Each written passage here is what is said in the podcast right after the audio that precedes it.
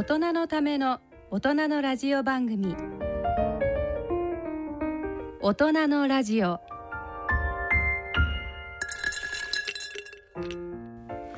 2023年6月第4週大人のラジオ。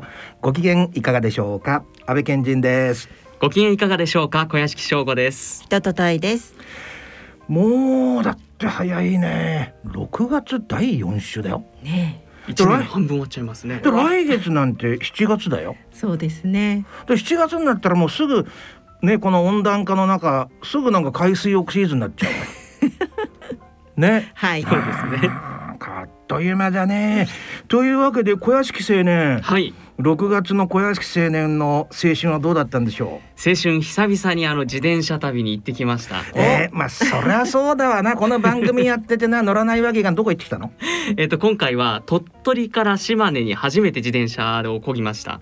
それはあれでしょ？あの姉さんのみたいなバッグに組織がついてるとかそういうんじゃなくてうん。自分で行ったんでしょ？そうです。単独で一人旅ですね。そういうのが好きなのそういうのが。自力で行ってきまいしたや途中まで電車で行って。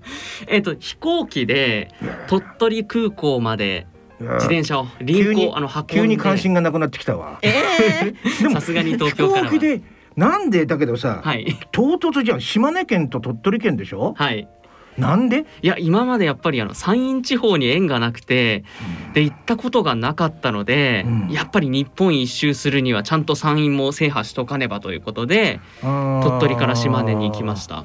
でも確かに断続的だけどいろんなとこ行ってるから今の日本一周っていうことをそういう概念があるとすれば確かにそこはカバーしとかなきゃって感じだね。そうなんですよ、行ったことある？姉さんは？私はその鳥取から島根をこう抜けてはないんですけど、はい島根単独、鳥取単独では走ったあやっぱ姉さん。んのが上だわいやそうですいやいや結構あのなんていうんですかアップダウンあの山岳地帯あそうですね。山岳地帯もありつつただあのびっくりしたのが信号がほとんど止まらない。あの信号自体はあるんですけど黄色の点滅状態。で横断者がいない限り通気をつけて通っていいってはいはいはい。いう状態なんで、うわー。30分ぐらい一回もノンストップで初めて漕ぎました自転車を。気持ちよさそうですね。気持ちよかったですね。もう風も気持ちいいし、やっぱ止まらないストレスっていうのがこれが、あこんなに気持ちいいんだと思いながら走ってました。そ。の話題がいい。そのストレスって今言った？ストレスって言いました。ストレスあるんだな。いややっぱね、と自転車だと都内はもう信号機だらけで車だらけ隠さなくていいよ。いろいろあるんだろ。いやいや青ねでも小屋敷さん本当にいつもね、はい。爽やかだからストレスなさそうな雰囲気ですけど。なんかこれ期間はどのくらい行ってきたのさ？えーっと4泊5日うんだったんで結構ゆとりあるスケジュールでした。他のあの競馬の放送とか、はい。そういうのも別に支障なくってことそうなんそのちょうど合間がうまいぐらいに空いたのうで、どこ泊まったの？もう本当それぞれのえっ、と1日目が鳥取駅近くで。ホテル？旅館？ほうんとホテルです。基本ビジネスホテルみたいなところなんですけど。2日目は？2日目は、えっと、三笹温泉っていうところに行きました。旅館？えっ、とそこは旅館っぽいホテル？旅館ではないんですけど徐々に関心失ってきてるけど3日目は？3日目はえっ、と3日目どこまで行ったんだ本当に行ったのかな？い今ってる行ねってる。今スマホで調べてるっていうことなんかちょっと怪しい姉さんいね。やいやそんなことはないです。そんなあのね走ってると忘れていっちゃうんですよ。松江松江まで行きました。えー旅館？松江とビジネスホテルで。すすごい。先生旅館かあのホテルにこだわりが。旅館に泊まらせたいですね。いやてかほらローカルに行ったらさホテルってどこでも同じじゃん。あー。なんか旅館かなと思ったんだけど、えーでも随分なんか充実してるなんかそうですね。爽やかでなんかあんまり面白くないね。あのストレス発散してきましたんであのいろいろと。なんかそういう感じがしちゃってなんかえもうちょっと面全部白くない？で何キロぐらい走ったんですか？トータル全部でトータルで。300キロぐらいですかおねーすごい。今回は。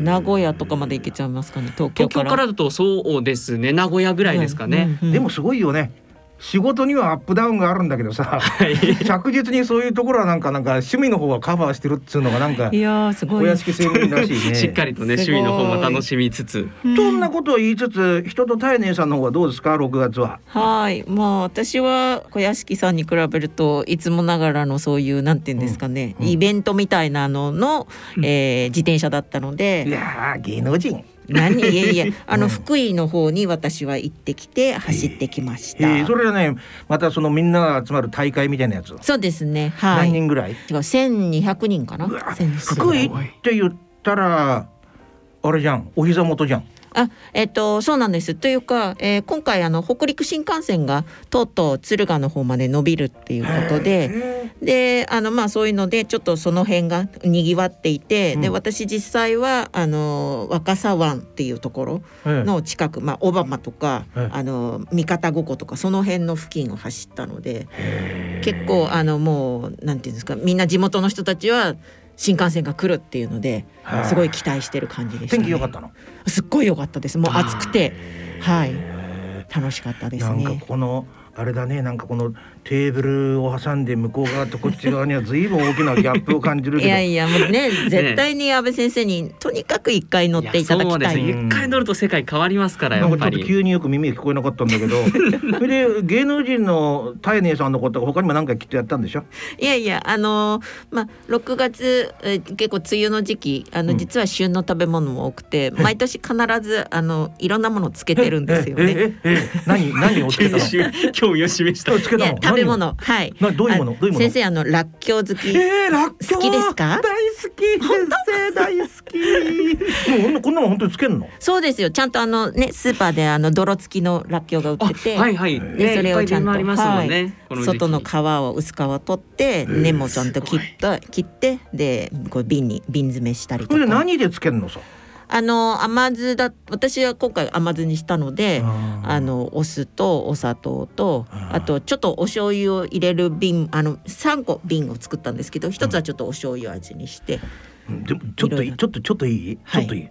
なんか急にここでなんからっきょうの甘漬けが出てくる。なんかものすごくなんかさなんかちょっと文脈的になんかものすごく唐突じゃない、いやいや、あのじゃあ無理くりちょっとくっつけるとしたら、うん。サイクリストはうん、クエン酸？酸が必要なんですよ。なるほどねうん酸っぱいもの。そうなんです。だかあらー。このらっきょうとかあとちなみに梅もつけました。あじゃあ本当にそういう自転車絡みなのね？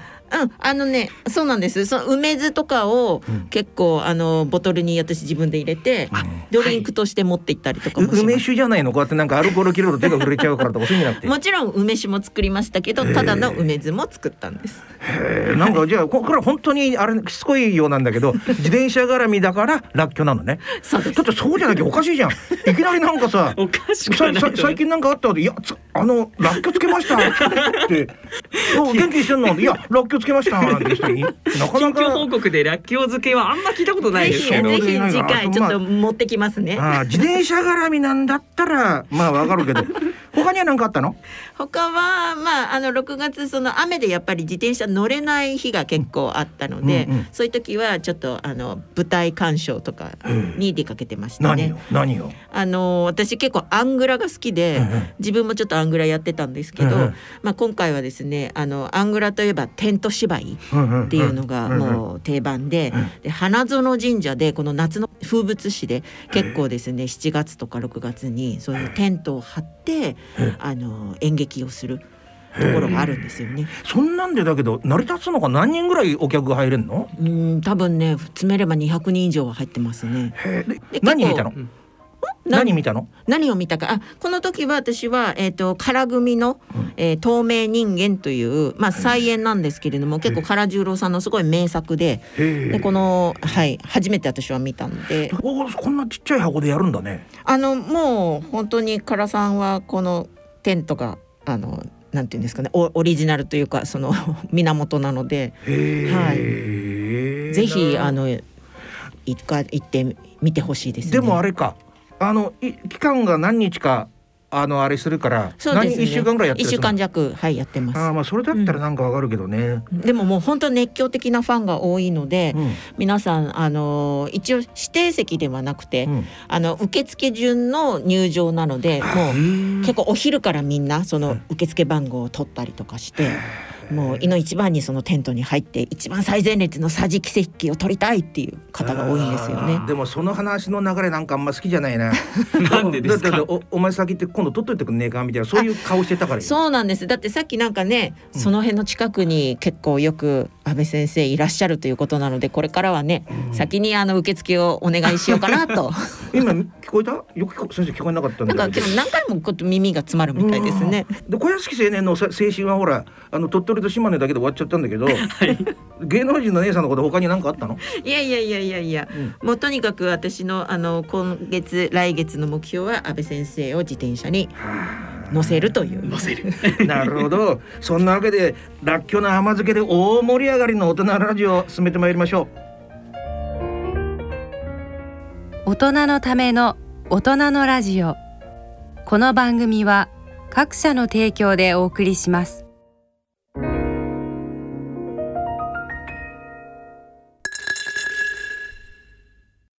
大人のラジオ。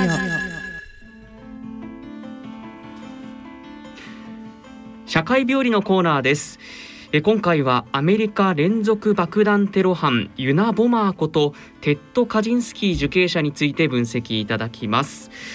えまずこの事件の概要なんですが連続爆弾テロ事件。えアメリカで1978年から1995年にかけてアメリカ各地の大学航空会社などに16回にわたり小爆弾を送りつけて3人が死亡23人が怪我をする事件で、えー全米を震撼させました。えーこの事件 FBI は犯人をコードネームユナボマーと呼び捜索しました1995年ニューヨーク・タイムズ・ワシントン・ポストに現代文明を否定する声明文を掲載しその声明文が兄の手紙に似ているということで弟が通報し1996年モンタナ州の山小屋でカジンスキー受刑者が逮捕されました。1998年司法取引が成立しすべての罪を認めて仮釈放なしの終身刑を宣告されました。えーそして2023年6月10日えーですから今月10日に医療刑務所で死亡しました。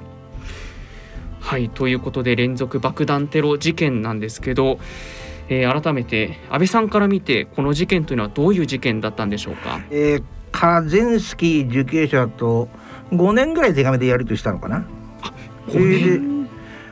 もともとものすごく頭のいい人でうん IQ167 っていうんで23歳の時にはあの UC バークレーっていうねカリフォルニアでは、まあ、スタンフォードと並ぶえーものすごくレベルの高い大学なんですけどそこで数学の助教授になってるんですよね。はい、なんで私やり取りした時には、えーコロラド州のおまああ一番最重量刑務所っていうのかな。そこに収監されててドクター・カジンスキーということで手紙書いて、今でも覚えてるのが手紙の書き方が論文の書き方と一緒だったね。ものすごく綺麗に。で何か本とかのことを言うと必ず論文と同じように最後にこうお参考文献みたいなね。はいレ引用元を。レファレンスイズっていうんですけど そうやってピシッピシッと書いてあってそのろあの手紙の書き方が論文の書き方と一緒だったなっていう記憶記憶があってあのーまあ書いてある内容はあの一番最初の頃はそのうちこの、えーこの文明があまりにも進みすぎちゃって、このなんていうのかなこう地球全体がねあの破壊されちゃうんだみたいなことをね私はそれを食い止めたいんだみたいなことをまああマニフェストと同じようなこと言ってましたけど。でね、えー私はその社会病理の専門なんでなんで彼がこういう連続まあ爆破事件を犯したのかっていうこととなんでそんな連続爆破事件を犯した人がこれ最後に自殺なんですよね。で、あのーもうお担当官があの当初かなり具合悪くて81歳でだったんですけど亡くなった時、あのー具合が悪いんで刑務所とあの病院と何回もこう行ったり来たりしてたらしいんだけどそれで、えー最後行った時にはもう死後硬直が進んでたっていうね、うん。えー一番最新のお情報なんですけど。でねこういう育ちなんですよね。両親がポーランド系の移民うん。なんですよね。そうねこういう移民特にね一世の場合とかはそうなんですけどあの子供に対してどういうふうに当たると思いますか？姉さん。親はその新天地で子供に対してどんな思いを抱くと思いますかね？やっぱりそこで頑張って上に上がっていってそうなんほしい、だよね。まあ期待をかける、手っ取り早いのが、うんまあ両親とか言葉でも苦労したりするから、うんあのー学業で成功してほしいっていうのが一番確実なね。うんうんで特に母親がね、うんそういう面では、えーまあ教育虐待というかな。お父さんもそれをおサポートしてたから。うん。だから生まれてすぐか何かにけどまあ0歳から3歳までの間だったと思うんですけどひどいじんましんで、うん。えー病院にねうん。こう入院長期入院させられちゃったわけ。うん。それから自宅に戻ってきてから完全な孤立状態だったらしいんですよね。で監禁されてるような状況だったから一言も口を聞かなくなっちゃったってなことを言われてて。うん。でもそれでも学校に通い始めてから少しずつね周りのあのクラスメートなんかと仲良くやってあーフレンドリーなあー感じを取り戻したらしいんだけどまあ先ほども言ったようにお母さんがものすごい教育に対する、うん。えー過剰な期待を抱いてたんで、うん。えー6年生の時に飛び級をさせたのね。成績が良かったから、うん。うん。そうすると上の年齢が上のクラスに行っちゃうわけ。そうなると姉さんどんなことになると思いますか？やっぱり生意気だって言われてそうそうそう。そこでまたい。じめにあっちゃって、うん。元のような孤立状態にうん。戻っちゃったってわけ、うん。でね私これ論文にも書いてるからあれなんですけどあのーものすごくねはお母さんが英語で言うとドミドミニアリングっていう言葉は支配的なんですよね。うんうんそうするとこ他の子供と近所の子供と遊んだりすることもうんもう否定しちゃってとにかく勉強しろっていう方向でやってったからそういうふうになるとまあある意味先ほどの入院も合わせて感情とか愛情のネグレクトに当たるわけ。幼少期だね。幼少期って言葉はちょっとよくない。本当に幼い。0歳から3歳までの間に人格の基盤が形成されるって言われててそこの時に過剰なネグレクトを受けると後にどういう方向に進むと思いますかね？やっぱりその時期にネグレクトってことは、まあ、人を信じたりとか自分が愛されるっていうそういうところを実感できない。ナイストライですよね愛されるっていうことを実感できない。じゃあ虐待とどう違うと思いますかね？大姉さん。違いますよね。ネグレクトと虐待はさ、うんうんうん。叩いたりとか文句とかつけるのとネグレクトは違いますよね、うん。ネグレクトの場合はやっぱり今小屋敷さんが言ったように異常に自分からそれを求めるようになる。うんうんうんうんうん。結局ネグレクトの方は2種類あるんですよ。全くほっぽっといて、うん食べ物も与えないとかそういうネグレクトとすぐ近くにいるんだけど本人の感情とかを全く無視するっていうタイプの分かりづらいネグレクトがあるわけ、うん感情のネグレクトが。でこのおカジンスキー受刑者の場合にはそっちの方に当たると。とね結局ガソリンを注入されないのと同じようなことであと家庭で人あの親とのコミュニケーションがないから学校とか行った時にどうなっちゃうと思います？他人とのコミュニケーションがわからない。他の子供とクラスメートとのコミュニケーションの取り方が分かんないわけ。ものすごく幼稚な取り方しかできなくて、うん。結局孤立しちゃうと。あともともとガソリンの入ってない車みたいなもんだからねあのーまあ走ってるうちにどっかでエネルギー切れになっちゃうみたいな部分もあるわけだ。イメージ的にはね。一方の虐待されてるとあのー虐待っていうのは不自然な力が本人に加わるからその力をどっかにだから例えば私がいきなりね大姉さんのことぶってぶったとしますよね。うんうん。そうすると姉さんどうしますか？殴り返す。そうでしょ？うん。だけどあのかっけの膝をポンポンってやるとポンって膝が動く、うんあのはい。足が動くのと同じで、はい。作用があれば必ず反作用が起こるわけ、うん。そうすると確かにマイナスの作用ではあるけどもそのそこから生じる反作用で生きていくことができるわけ、うん。だからうん。虐待された子供っていうのは育ってから親のことを悪く言わないんだけどネグレクトされた子供っていうのは親のことを悪く言うようになるっていう。なんか言ってることわかります？うん。そもそものそのエネルギーとかそういうものを全く親からそうそう。与えてもらえなかった相手にしてもらえなかったと。子供の側にはなんでお母さんこっち振り向いてくんねえんだろう。なんで相手にしてくれねえんだろうってそういうふうになっちゃうわけ。うん。でその上でカゼンスキーの幼い頃を分析すると基盤がね愛情のネグレクトだったわけ。うん。全く無視して勉強ばっかりさせて。だから後にね本人がそういう親に対する恨みを明らかに言葉にしてるわけ。うん。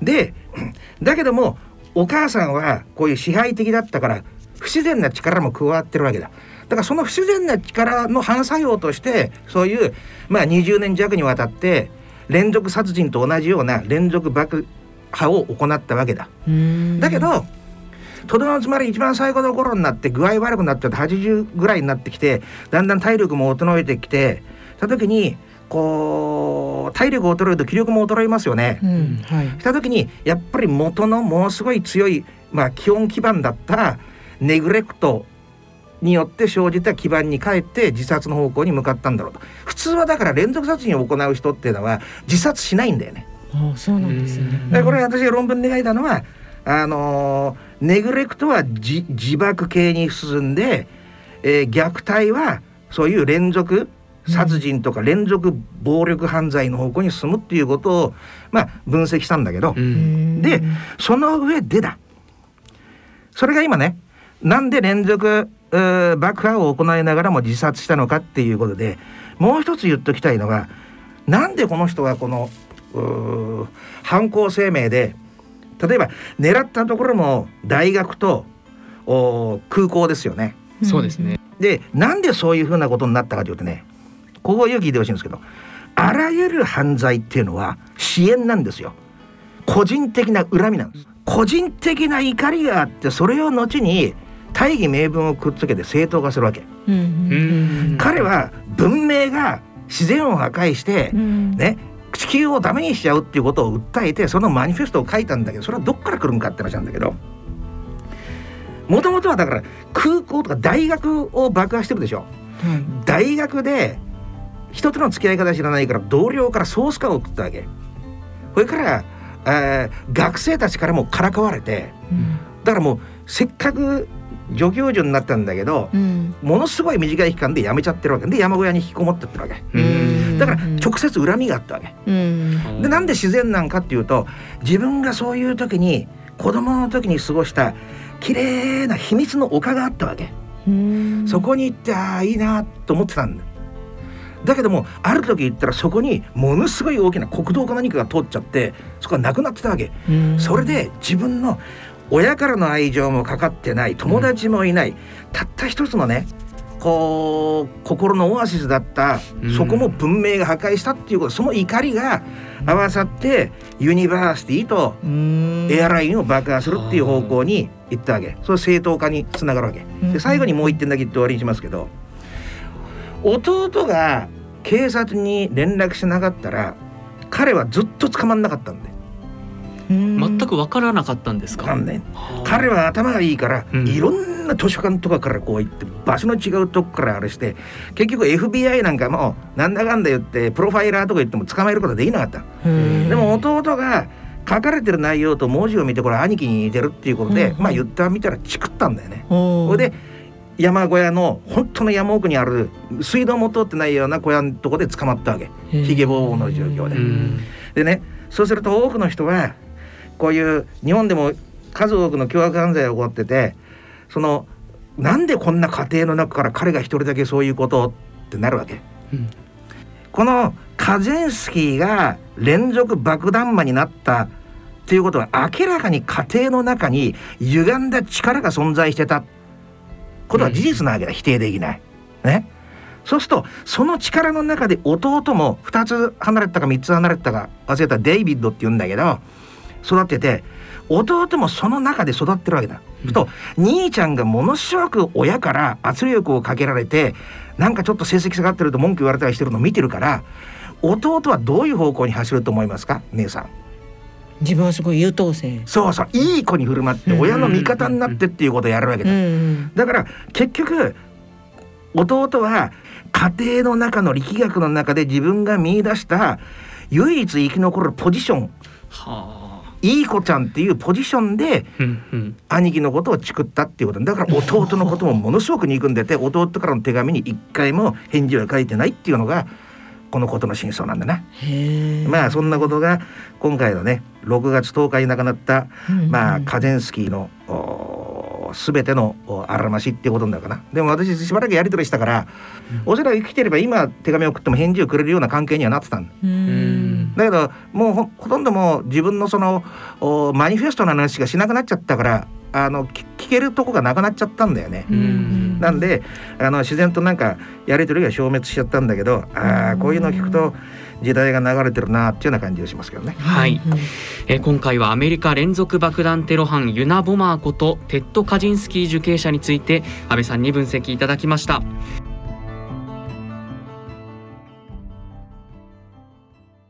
大人のラジオ。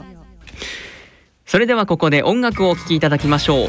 2022年度大人のバンド大賞優秀賞受賞曲タイムリープスで偏西風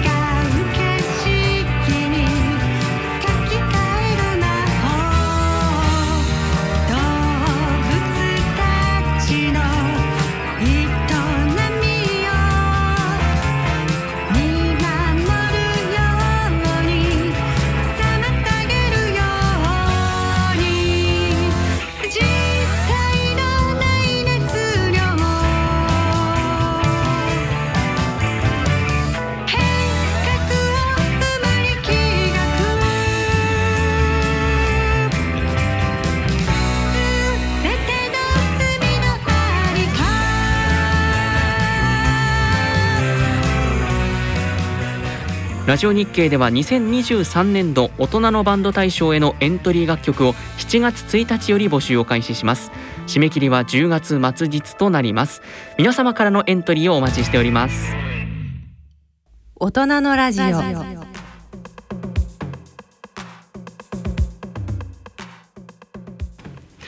さてここからは映画のコーナーです。今回は映画マルセル靴を履いた小さな貝宣伝担当の堀木花江さんにご紹介いただきますよろしくお願いしますはい、よろしくお願いいたします。さあ改めて今回ご紹介する映画についてご紹介いただけますか？はい、えー、6月30日公開の、えー、一風変わったストップモーションアニメ「マルセル靴を履いた小さな貝」という作品をご紹介させていただきます。えーではこの映画、えー小さな貝マルセルということでね、題名なんですけど、はいえーどういった特徴の映画なんでしょうか？はい、えーそもそもこれがもともとは YouTube の一投稿からあの始まってましてはい。そこから映画化になってアカデミー賞をはじめもうゴールデングローブ賞アニー賞などなどなんと全世界34の映画祭で累計55部門の受賞とノミネートを果たしたというですね非常に話題になっている作品で、まあ、これがタイトルの通り2.5センチの靴を履いたまあぺちゃくちゃ喋るおしゃべりな貝のマルセル君っていうのが主人公の物語なんですけれども、はい。これがまあ本当監督とあのマルセルの声を出している女優があの友達に見せるために。そうです。あのもうちっちゃいんです。まあ巻き貝ですよね。あの目玉と足が生えた巻き貝なんですけどもう友達に見せるために最初遊び半分で撮っていた短い映像を YouTube にアップしたところ、まあ、瞬く間に再生数が増え、うん。えーもう映画化になったっていうかなりサクセスストーリーとそうですね。なった作品なんですよね。うんうん。でこれまああのトリック、まあ、ちょっとね想像できないと思うんですけどこれがあの、実写とストップモーションを組み合わせた映像がすごくて、うん。でさらにあのマイあのマルセル君の話なのでこうドキュメンタルドキュメンタリー風に撮影しているっていうので、まあ、これがモキュメンタリーって言われる手法なんですけどフィクションのドキュメンタリー。なので、まあ、こういう撮り方をしているのでこの私たちの現実世界にまるでマルセル君が存在しているのではないかという錯覚に陥るほどというまあよくできたうんうん作品になっているんですね。はい、そうですよね。私も実はあの試写であ。この映画はいあの見させていただいたんですけどマルセルあれうちのどっかにいるかなみたいな そんな気になるような、ね映像がすごいですよね。ですよね。はい、改めてこの映画のストーリー、あらすじ教えていただいてもいいですか？はい、えーおしゃべりで好奇心旺盛な貝のマルセルはおばあちゃんのコニーと一軒家の一角で二人暮らしをしています。である日家に越してきた映像作家のディーンと出会い、えーどんどん人間の世界にマルセルは興味を持ちます。で実は彼はあの不慮の事故でうん。家族と離れ離れになってしまった過去を持っており、えーディーンと共にあの家族を探すことになるんですけれどもでマルセルはその情報募集の動画を自分でこう撮影してそれを YouTube にアップするんですが、もう瞬く間にそれがまあまずってしまって一躍全米の人気者になってしまうんですが、まあ、その話題になったがゆえこの野じ馬が家に押しかけてきたりだとか、あの日常が脅かされてマルセルはこの孤独感に苛まれてこうどんどん心を閉ざしてしまうんですね。で果たしてこう広い世界に飛び出した小さな彼はどうなってしまうのかという話なんですけれどもこのまるであの貝のマルセル流人生参加のようなうん。こうなんか生きるの大変だけどでも素晴らしいよねっていうこの物語がもうすごくハートウォーミングでもう、うん。あのねいろんな評価を得ているそんな作品になります。なんかそのバズったからって必ずしも全部がいいわけじゃないみたいな、そうあれちょっとねリアルな部分もありますよねそうなんですよね。やっぱりこうテーマがなんか本当やっぱこう YouTube とかそういうのを絡んでこう若い人が見るとあの本当にこうあ確かにネット社会ってみんなあのね話題になって、うん。いい面もあればもう生きるのが辛くなっちゃう場面もあるよなっていう、なんかそんなテーマに絵が絵が悩むんですよ。うんうん。でそれがなんかまあ面白いんですけど妙にこうシンクったことをカイがポツッとこう言ったりとか、うん。マルセルが。なんかそれもすごくリアルで、うん、面白い点にはなってますよね。うん。まあ、たくさんのねこの賞を受賞してるわけですけど、はい。やはり評価されてるのっていうのはそういう部分なんでしょうか？そうですね、まあ、その映像もすごいしやっぱりこの YouTube から出てきているっていうそのなんかサクセスストーリーも非常にこううん。話題になったし、まあ、あとそのマルセルねぜひちょっと皆さん予告でもいいのでぜひ見ていただきたいんですけど ちょっと一見するとすごくね奇妙な微妙な いでたちをされているんですけども。ね小さい巻き貝で図を履いているという、はい、なんですけど、はい。どんどんコロコロ家の中走り回ってるのを見るうちにもうななんていうのもう本当夢中になってしまうというか、なんか不思議にこの心をわしづかみにされてしまってでさらにあのこのおばあちゃんがねいるんですけど、まあ、そのマルセルが心を閉ざした時にすごい励ましの言葉を言うんですけど、なんかそれがもうちょっと格言というかなんか私たちの人間にも 当てはまるようなめちゃくちゃ深いことを言うんですよ。それがなんかやっぱそのストップモーションっていうそのね手法の垣根を越えてもうもちろんあのね大人の世代の方々にも、あこれは本当もうドキュメンタリーだよねって言ってもらえるようななんかすごくリアルで、うん、意味のある映画になっているのかなっていうふうには思いますね。確かに私もあのはい。祖母コニーとの対話っていうのはすごいやっぱり胸にくるものがありましたね。そうですね。なんかやっぱこう、頑張れよっていうことをおばあちゃんが言うんですけどなんかその諭し方みたいなのが、うん。確かに私も今おばあちゃんと話すとなんかちょっと妙に涙出てくるような言葉をポツッと言われたりとか することをなんかねがなんかすごい回も同じ状況でうん。おばあちゃんに言われて「あそうだな頑張んなきゃ」とかって回も思ってんだなっていうところもあるし、そのうちやっぱその本当に回ということすら忘れてしまうようなうん、うん、なんかその彼のなんか生き様っていうのに、あの私たちはすごく惹かれてしまいますね。はい。はい、まああとはこの映画、キャストも実はねちょっとお面白いんですよね。はい、そうですね。この作品の中でマルセルを手助けする映像作家のディーンっていう方が出てくるんですけど、これ実際に彼が監督なんですよ。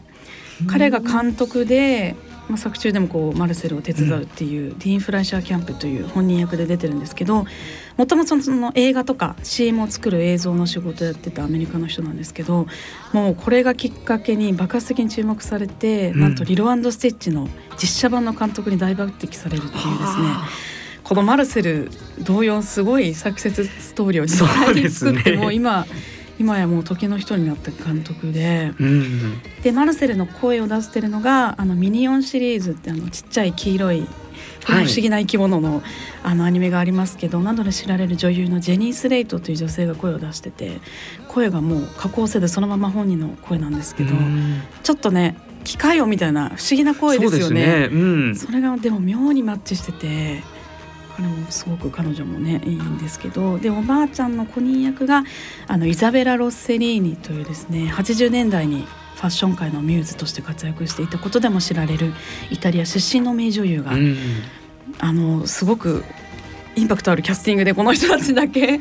そうあとは結構無名な方が出てるんですけどこのねおばあちゃんだけかなり名女優が出ててなんでその味がやっぱりね、しっかりおばあちゃんのそのキャラクターにこう前面にこう出ているようなところも私は印象として非常に受けましたけども、うん。はい、ね結構キャスティングも面白いなと思っております。そうですよね。はい。まあ本当にあの短い映画で、はい、もう私も最初見た時になんか YouTube の動画を見てるぐらいの感覚で、そう。まあ90分で短いんで、ねはい。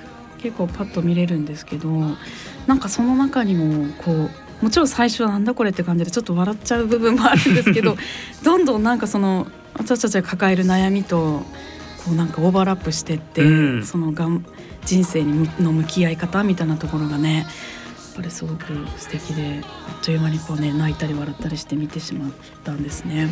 そうですよね。はいあと意外とそのまあ笑えるシーンというかその身の回りのはい道具をいろいろ使うじゃないですか、そうなんで。すよもうそれが私もめちゃくちゃ最高で、うんうんよくこんなこと思いつくなっていう感じなんですけどなんかあのあのテニスボールなんか空洞じゃないですか、はいでちょっと切り込みを入れてその中にスポッて入ってバーって部屋の中をこう、ね、移動するんですよね。車のように。うん。なんかそれとかあとなんかカーテンの間から差し込む光をこう虫眼鏡でこう光をこうジリジリジリってもらってそれをあのトウモロコシの種にこうジーって当てて、ポップコーンパンって作ってでそれをなんか食べたりクッションにしたりとかなんかそれで毎日こう忙しくうん。楽しくしてたり、まあ、あとは靴の裏にちょっと蜂蜜を塗ってでそれでこの壁を垂直に歩くんですよペタペタペタペタ、まあ、ちょっと掃除大変だなって 思いながらいるんですけどもうそれでもういろんなとこにこう行ってなんかすごくその生きる知恵みたいなのが回の中にもあって。もうそれがまああの多分いろんな回を動くあのマルセルを動かしながら多分制作の人は考えたんだと思うんですけどうん。そのアイデア制作陣のアイデアっていうのがねなんか本当にもうに人間の常識ではやっぱり考えつかないある種子供の発想みたいなそうですね。すごいいい意味で斬新ですよね。そうそうなんですよ。あのおばあちゃんのマルセルはもちろんちょっとお年を召したという設定なので、うん。このティーカップにあのお湯を入れてうん。そこでお風呂に入ってる、うん。なんかもうちょっと目玉の親父的な 確かに。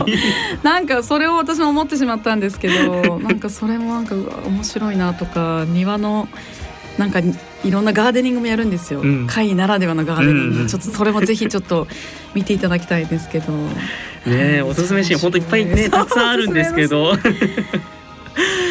どうですか？ここまであのはい。大さんいろいろ聞いて。はい。いや、もうなんかちょっとね、この、いや、靴履いた回？はい、はいそれがもう想像つかなくて。今お話聞きながら、うん、そんなことをやるんだ本当にと思いながら。ピンとこないですよね、はい、でもね、そのだから映像を見てみたいなっていうんですけど、これって、あの例えば、えっと小学生とか幼稚園生とかそういう方が見ても楽しめる絶対楽い。しいと思いますうんしやっぱなんか本当にマルセルなんかこれ基本的に人間にあまりこう見つからないようにタンスの中で暮らしたりとかうんやっぱそうやって生きてきたんですけどなんか私の家もこうタンス上げたりいたらいいなみたいなことを、うん多分お子さんとかも見たらいるかなってこうね思っちゃうぐらい確かに。すごくリアルだし。うん、お子さんにもぜひちょっと夏休みとかねそうですねね。見ていただきたいなと。うん、思います。子供だったらね貝集めたくなっちゃうかもしれないですよね いや本当そうですよ。もうちょっとグッズでデスクに置いときたいぐらい。えこれグッズはないんですか？ああります実はグッズもあるので、ちょっと あのね公式のかねキーホルダーとか置いそうといたらといい感じだな。はいはい。あなんか気づいたら安倍さんが貝になってませんか？なんか貝のようにじーっとこうね 動かないでん。はいマルセルはいますよね。はいマルセルはもしかしているかもしれないですね。会ったことあるもの。安倍さん会ったことあるんですか、うんマルセル？会ったことある。なんかねいそういそ一番実は理解してたんです。実は一番わかってるからうね。このフレーズがいいね。貝だって人生はままならない。いや本当そうなんです。これだと貝だって海生じゃなかったらおかしいよね。そうそうですね人生では。人人の生きるね。海生ですね確かに。うん。本当もうこのコピーに全てが集約されてるんですよね。もう。本当にね見どころたっぷりの映画ですけど、はい。堀木さん改めて最後に告知の方お願いします。はい、えー本当に見終わった後こう、まあ、人生大変ですけれども一歩ずつ楽しもうとこう前を向けるような作品になってまして本当普段アニメーションあまり見ないっていう方にもすごくおすすめの映画になっております。はい、ぜひマルセル靴を履いた小さな貝ぜひご覧いただきたいなと思います。はい、はい6月30日労働省ですマルセル靴を履いた小さな貝を紹介しました堀木さんありがとうございました、はい、ありがとうございました。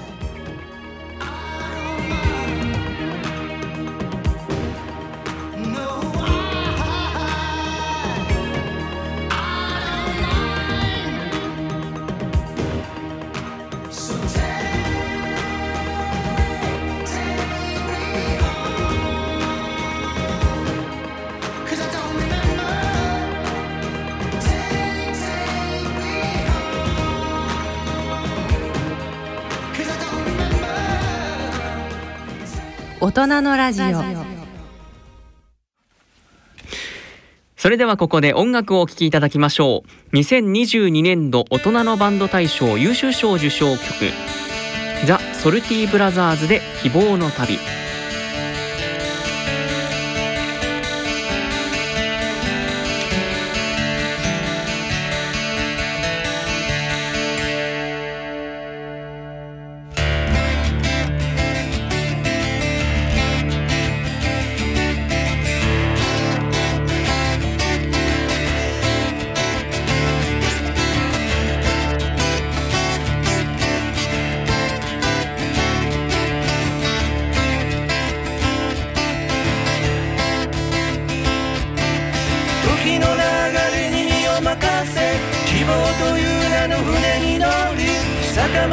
何を乗り越えて見果てぬ夢を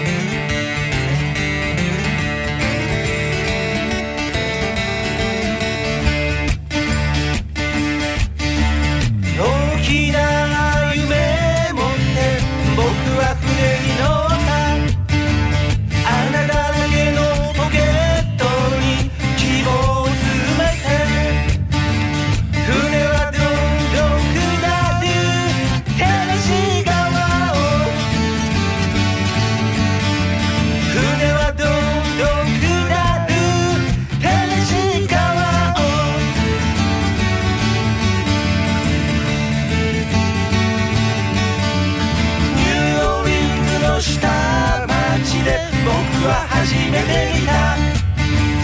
生きるために人たちはナイフを持っていた。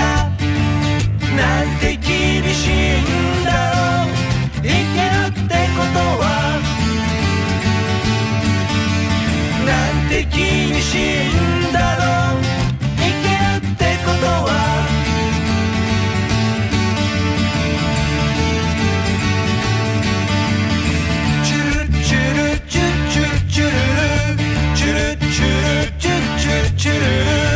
チュルチュルチュチュチュルル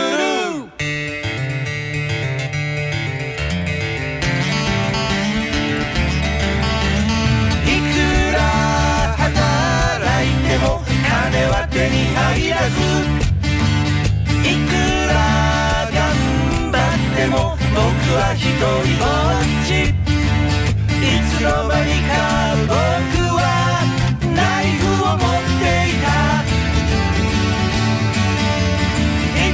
い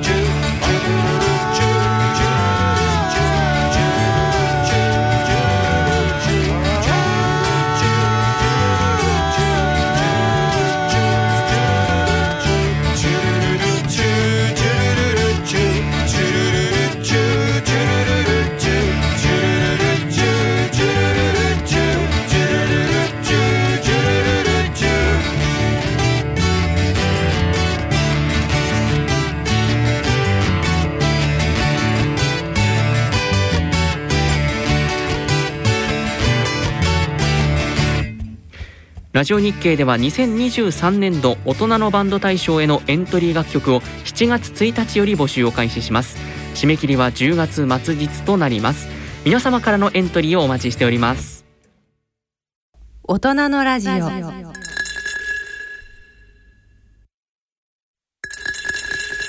大人のための大人のラジオ。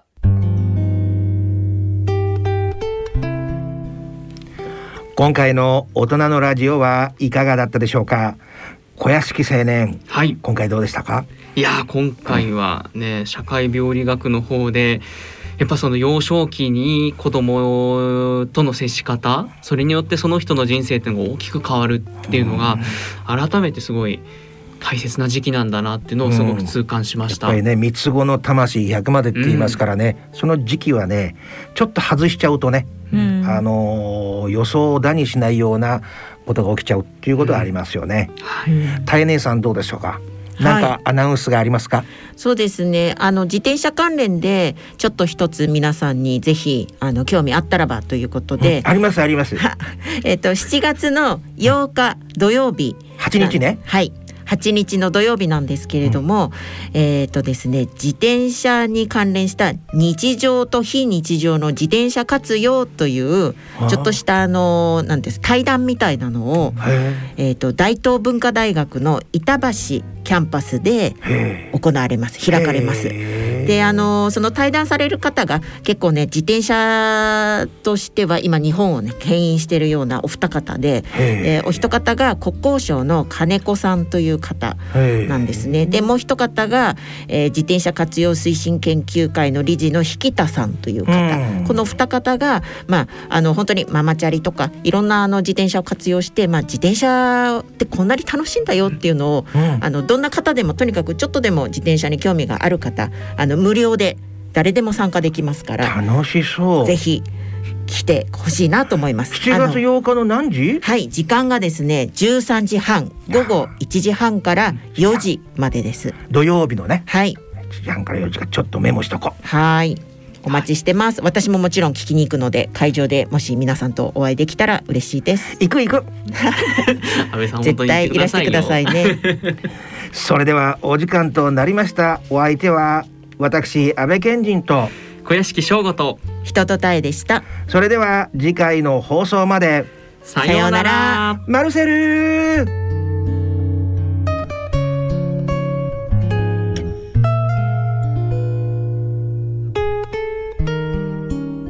大人のための大人のラジオ。この番組は各社の提供でお送りしました。